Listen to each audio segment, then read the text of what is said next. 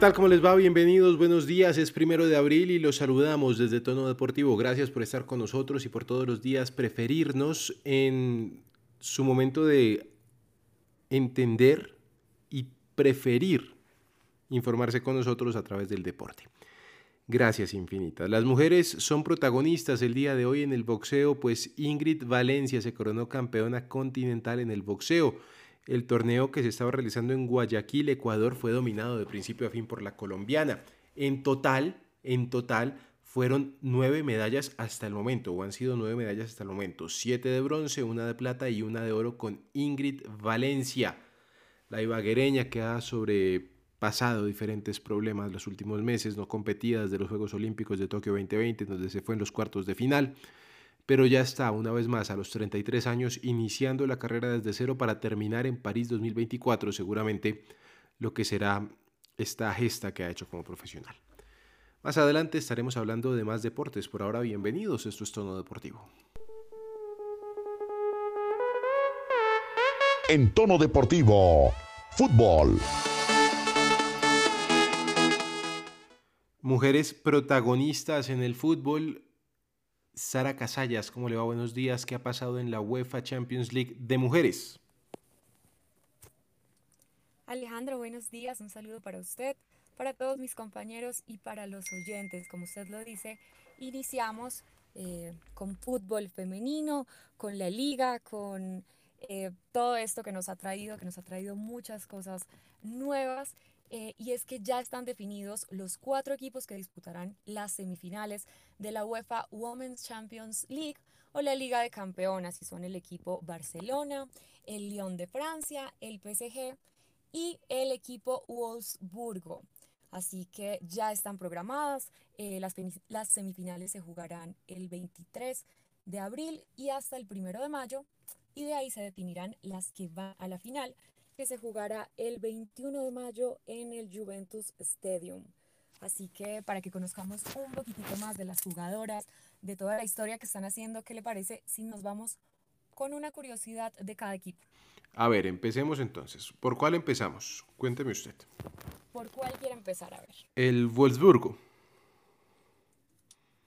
Bueno, este es un equipo que ha marcado historia porque es el primer club que llega a los cuartos de final 10 temporadas seguidas. Entonces, ha marcado historia, ha, dejado un precedente porque es el primero de todos, que esperamos sean otras 10 totalmente. Muy bien. ¿Qué dice del Lyon, el Olympique de Lyon?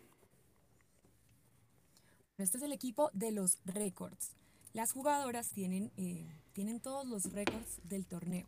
Eh, han sido los que más participaciones en finales y en semifinales han tenido.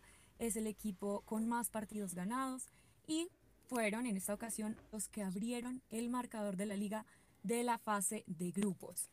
Vámonos ahora con el PSG, que es un equipo que tiene en, en sus integrantes cuatro medallistas de oro olímpicas. Es algo realmente impresionante. Son las jugadoras Uitema, Stephanie Lavey, Ashley Lawrence y Sara Dabritz. Esto realmente le hace un honor a, todo, a todos estos récords olímpicos y pues que se reúnan, eh, la verdad es algo increíble. Muy bien. ¿Y el último? Bueno, y cerremos con el Barcelona, que es el actual campeón y que tuvo una excelente actuación en su último partido. Eh, eliminó al Real Madrid en el clásico, pero este fue un clásico histórico porque eh, rompió un récord, según dijo eh, pues su equipo, rompió un récord de asistencia con, a un partido de fútbol femenino. Esto fue en el estadio, en el icónico estadio Camp Nou, y es un logro muy, muy importante para el reconocimiento del deporte femenino. Estas son las cifras que quisiéramos ver o que esperamos tener algún día acá en Colombia o en el deporte latinoamericano para nuestras deportistas. Muy bien, 91 mil personas estuvieron en el Camp Nou. Sara, muchas gracias, feliz día y seguimos pendientes del deporte femenino. Muchas gracias. Ahí estaba Sara Casallas con la información del fútbol femenino, fútbol femenino en Europa. Seguimos adelante, esto es Tono Deportivo. En Tono Deportivo, tenis. Hablamos de tenis porque se confirmó que Colombia enfrentará a Turquía en el Grupo 1 de Copa Davis. El equipo nacional será local y los partidos se disputarán el 16 y el 18 de septiembre de este año. Todavía no se conoce si va a ser en Bogotá, en Medellín o en Cali. Esta será la quinta vez en la que Colombia enfrentará a un equipo europeo por Copa Davis.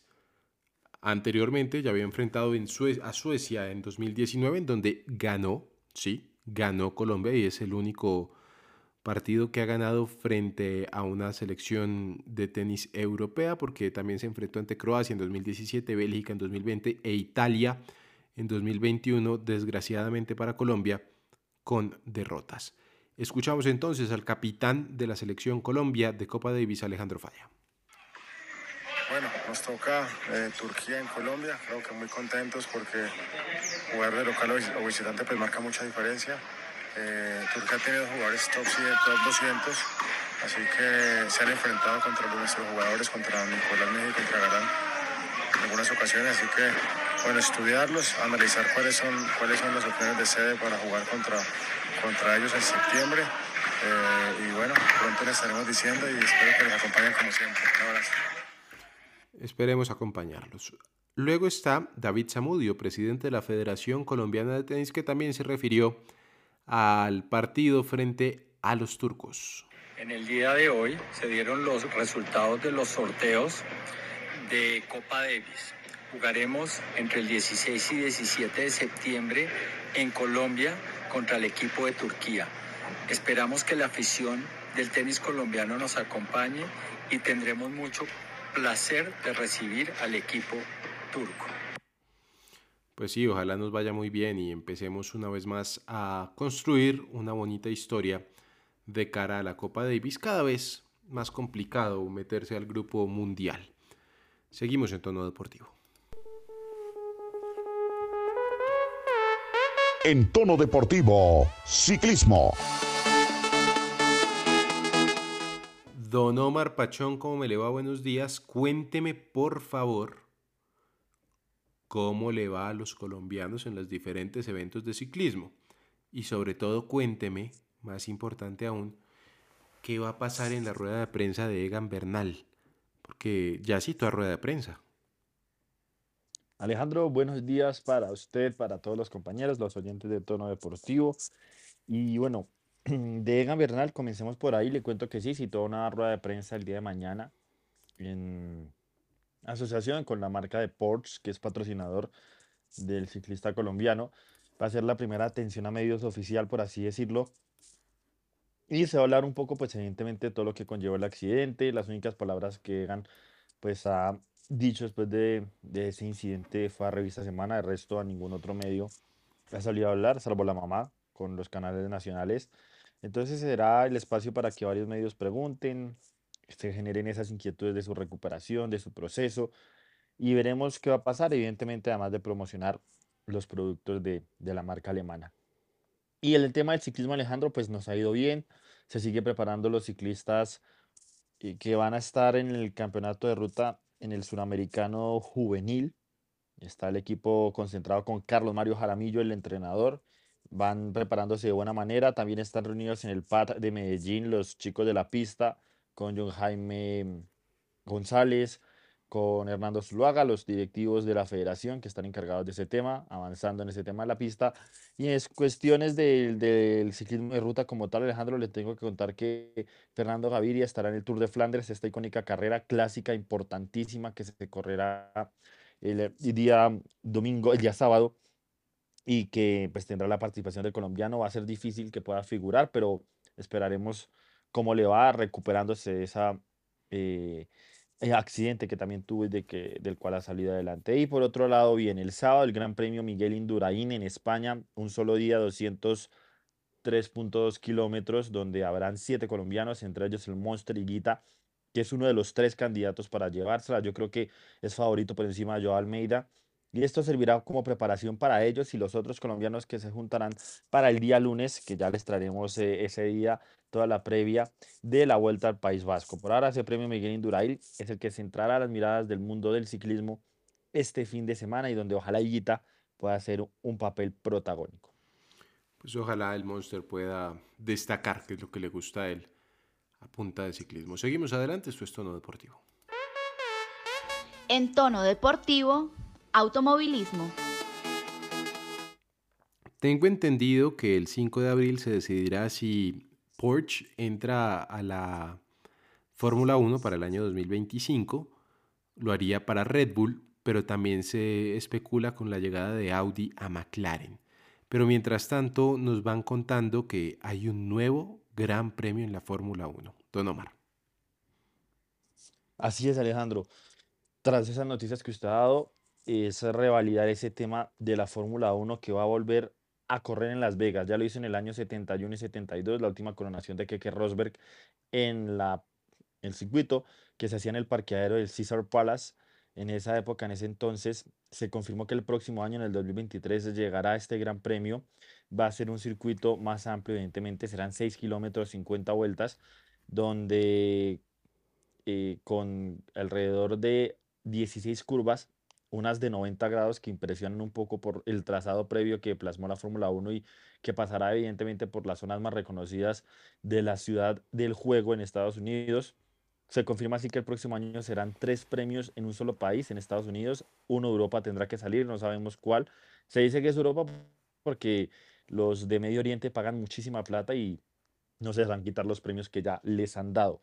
Y pues hay, cabe recordar que, que este premio va a ser también icónico por una cosa, Alejandro, y es que se va a disputar el sábado. El sábado en la noche se va a correr este premio. Entonces e, es algo que no pasaba desde 1986 en la Fórmula 1. Se va a disputar en ese horario porque quieren que sea un horario prime para el país norteamericano, porque precisamente estos tres premios, el que ya se corre en Austin, Texas, el de Miami que se suma este año y el próximo que se va a sumar de Las Vegas, la idea es empezar a atraer ese público de Estados Unidos, por eso se disputará ese sábado en la noche, también para que los de Medio Oriente en la mañana tengan la posibilidad. Les va a costar un poco a los europeos, pero bueno, vamos a tener Fórmula 1 un sábado en la noche y en Las Vegas. Uy, el pay-per-view debe estar bravo para eso, ¿yo? Muy bravo. Me imagino. Bueno, seguimos adelante, esto es Tono Deportivo.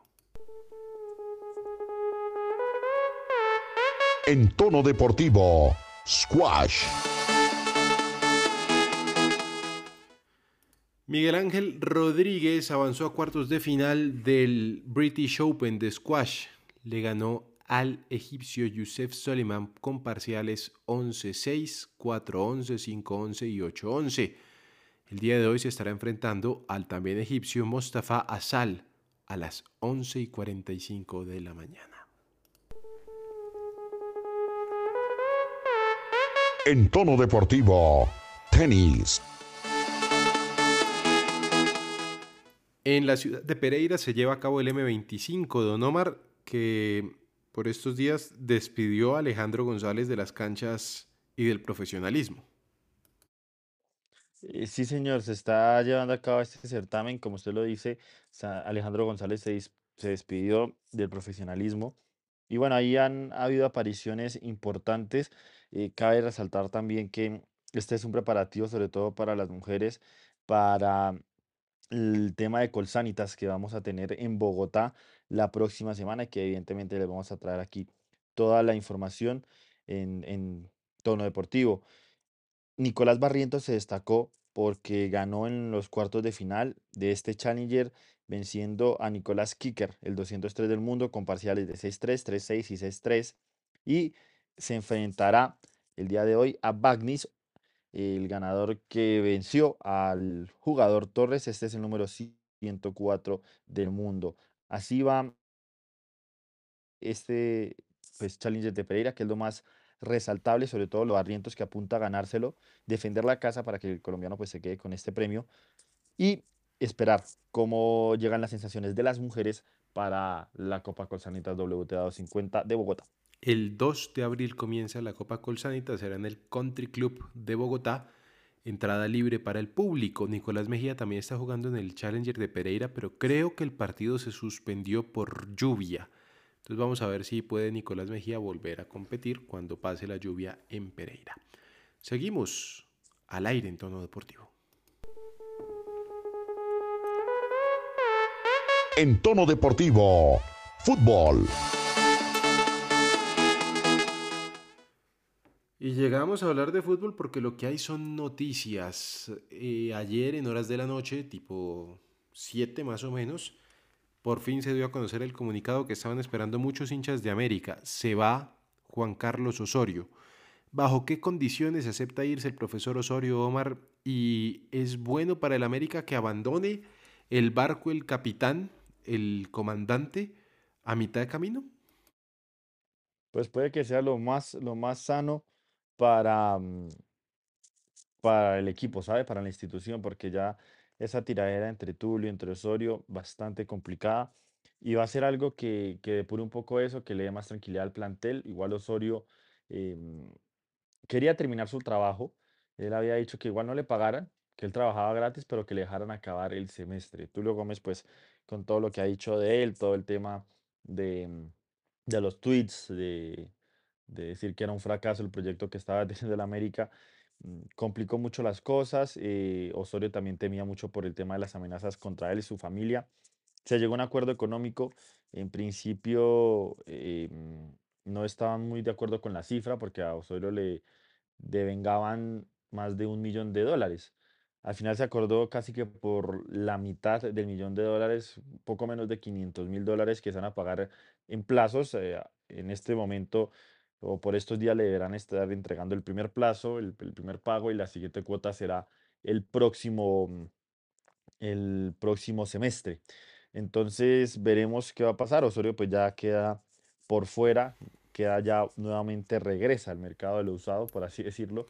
Mm, Mire que no se le ha nombrado mucho para la Selección Colombia. Yo Eso le iba a preguntar. reciente, Eso le iba a preguntar, ¿no será que el señor Alzate, que en algún momento quiso llevarlo y le prometió a él que lo llevaba y y lo hizo dejar Paraguay, ¿no será que le empieza a hacer campaña otra vez?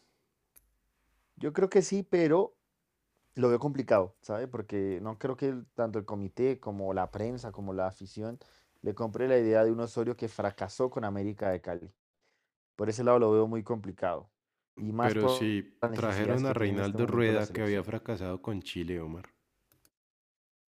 No, pero una cosa es fracasar con un Porsche, otra cosa es fracasar con un Miata. O sea, es difícil, diferente. Y, y, y pues evidentemente Osorio ha venido de más a menos y su carrera se ha visto opacada poco a poco. Entonces, yo, yo la verdad lo veo complejo en corto plazo, o sea, por lo menos este semestre, ¿sí? Igual recordemos que la selección tendrá los partidos en junio, como raro, pues yo creo que tendremos de este interino, y antes de que empiece el próximo examen oficial Sí. con Queiroz. Pero por ahora Osorio está tranquilo, unos dicen, no, es para Nacional, Óigame, eh, ya voy a tener... a ver si todas Ya. las ofertas, No, si le quería, le quería que... preguntar una cosa. ¿El tema de Reinaldo Rueda sí va para Nacional o no? Porque hay muchas versiones del contrato del Sí, señor es lo Rueda. más cantado. Es, es lo más cantado. Lo más cantado es que Rueda vaya a Nacional. Por eso digo que lo de Osorio también, digamos, para ese sentido nacional lo veo difícil y veo, a ver, eh, que llega el momento de que Osorio confirme tantas pretensiones que dijo tener durante su paso por América, porque también es cansón eso, ¿no? Que el técnico de un equipo, o por lo menos de mi equipo, eh, estuviera todo el tiempo diciendo, me llegan pretensiones de acá, me llega una, muy cansón eso. Entonces, que en este momento que ya está libre, pues si necesita o quiere trabajar, que se haga oficial uno de esos ofrecimientos. Pues a ver quién se lo lleva, ¿no? Eso es una ganga ahorita. Bueno, hombre, ¿y a quién se encargará del América? Mientras tanto, El de siempre, Gerson González asumirá el cargo al de la casa, el de la casa, el arriero de, Exacto. el arriero de, del América. del América y el que siempre lo hace bien. Fíjese que a Gerson no me disgusta cuando coge los equipos, los deja bien formaditos para que llegue otro y, y pues siga ahí montando un nuevo proyecto, pero las divisiones inferiores de América las tiene bien, de ahí han salido Batalla, Moreno, este chico Sánchez. Entonces tiene, tiene buenas divisiones inferiores como Ortiz, Andrade. Vamos a ver qué va a pasar y Y estaremos Y pendientes. vamos, estaremos, sí, estaremos pendientes qué pasa con Gerson González, el América, que igual tiene demasiadas posibilidades de entrar. Yo igual insisto que por el plantel no es el mejor, pero tiene jugadores para meterse, como este chico Portilla que lo hace muy bien. Igual yo creo que el América puede estar ahí dentro de los ocho y ver qué puede hacer Gerson González ya en esas fases finales. Muy bien. Hablamos entonces del sorteo del Mundial. Será sobre las 11 de la mañana, hora colombiana, que se empiece a transmitir esto a nivel global. Eh, genera más bien en este momento poco interés por parte nuestra, Omar, pero, pero hay que hablar de ello. ¿Cómo están divididos los bombos? ¿Cómo va a ser toda esta situación?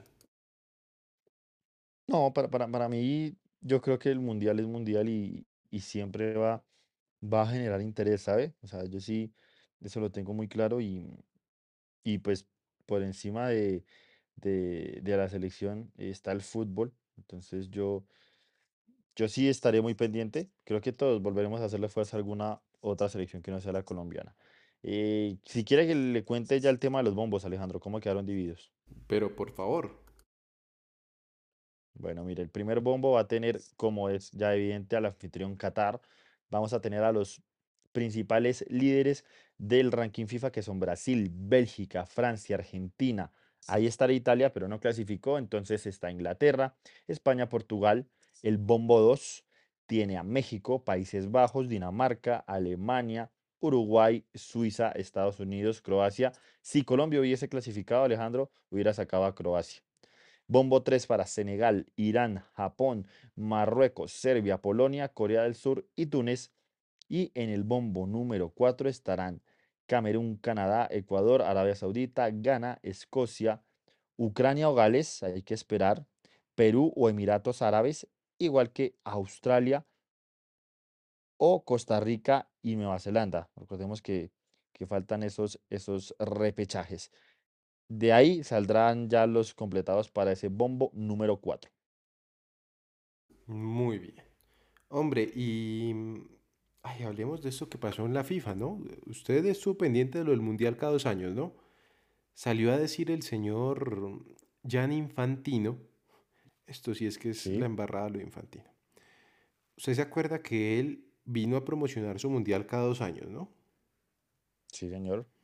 Imagínese que después de la asamblea de la FIFA salió a decir que no, que ni él ni la FIFA estaban interesados en un mundial cada dos años, que ellos estaban haciendo era un estudio, a ver si era popular o no, si lo aceptaban o no. ¿Qué tal la situación, Omar? O sea, el, el hombre se lavó las manos bien lavadas. Claro, y diciendo que esto ya un era un proyecto de antes. Hay algo que sí de pronto le compro Infantino, que tienen que hacer más atractivo ese tema para los jóvenes, sobre todo con estos e-games que se están llevando tantos espectadores. Pero lo que hace especial un mundial es que sea cada cuatro años. Mm, Yo creo que el fútbol todavía no tiene ese nivel de consumismo que tiene la NFL para un Super Bowl cada año. El fútbol no lo tiene. Y lo especial es que sea cada cuatro años. Yo soy, yo soy toda partidario de que el, el mundial sí sea cada cuatro años. Bueno, eh, se demorará, pero bueno. Tendremos entonces también fin de semana de fútbol en Colombia, ¿no? Ya regresa completamente el fútbol. Exactamente, arranca de hecho hoy, Alejandro, hoy arranca la fecha número 14 con el partido entre Equidad y Deportivo Cali en el Estadio Metropolitano de Techo, que hay que decirlo nuevamente, eh, qué gramilla, qué gramilla tan bonita, Para aguantar sobre todo, aguanta ¿no? todo, aguanta una gran cantidad de Aguanta el uso partidos y el abuso. Y el abuso, ahí sí acaba el dicho completamente. Ese partido que se disputa hoy a las 7 y 40 de la noche. El día sábado a las 4 de la tarde, a las 2 de la tarde mejor, Medellín recibe a Envigado. El Medellín, Alejandro, que le cuento una vez, confirmó que sus dos partidos de Sudamericana eh, los jugará, los dos primeros partidos de local los jugará en el estadio del Deportivo Pereira, es decir, en el Hernán Ramírez Villegas. Esto porque el Atanasio Girardot para que para esas fechas o por esos días estará ocupado con conciertos. El Deportivo Pereira, hablando de este equipo, recibirá en dicho estadio al Deportes Tolima, mientras que Patriotas recibe a Nacional en Tunja. Ya el sábado en la noche, cerrando esa jornada sabatina a las 8 y 15 de la noche, Alianza Petrolera visita Junior de Barranquilla, un Junior que viene golpeado con esa derrota aquí en Bogotá ante Millonarios por la mínima diferencia. El domingo a las 3 de la tarde, Águilas Doradas enfrenta a Jaguares en su casa ahí en Río Negro. Y el domingo a las 5 y media, Alejandro, un partidazo. El, uno de los clásicos del fútbol colombiano, clásicos, clásicos de los, de verdad, solo tres clásicos que hay. América Millonarios a las 5 y media en el Estadio Pascual Guerrero, ya sin Juan Carlos Osorio, con Millonarios más líder que nadie, como se dice por ahí. Y que tendrá que esperar que hace Nacional el día sábado para ver si mantiene ese liderato pese a la derrota si llega a caer ante América. Y el domingo esa jornada la cierra Santa Fe en el estadio Nemesio Camacho el Campín ante Unión Magdalena. Ya el lunes tendremos aquí esos resultados en tono deportivo y el previo de Cortula Pasto y Once Caldas Bucaramanga. Por supuesto, les contaremos cómo terminó el Mundial y cómo se van a jugar sin Colombia, porque fracasamos otra vez. Don Omar, muchas gracias. Feliz día. Igual Alejandro, feliz fin de semana para usted y todos los oyentes de Tono Deportivo.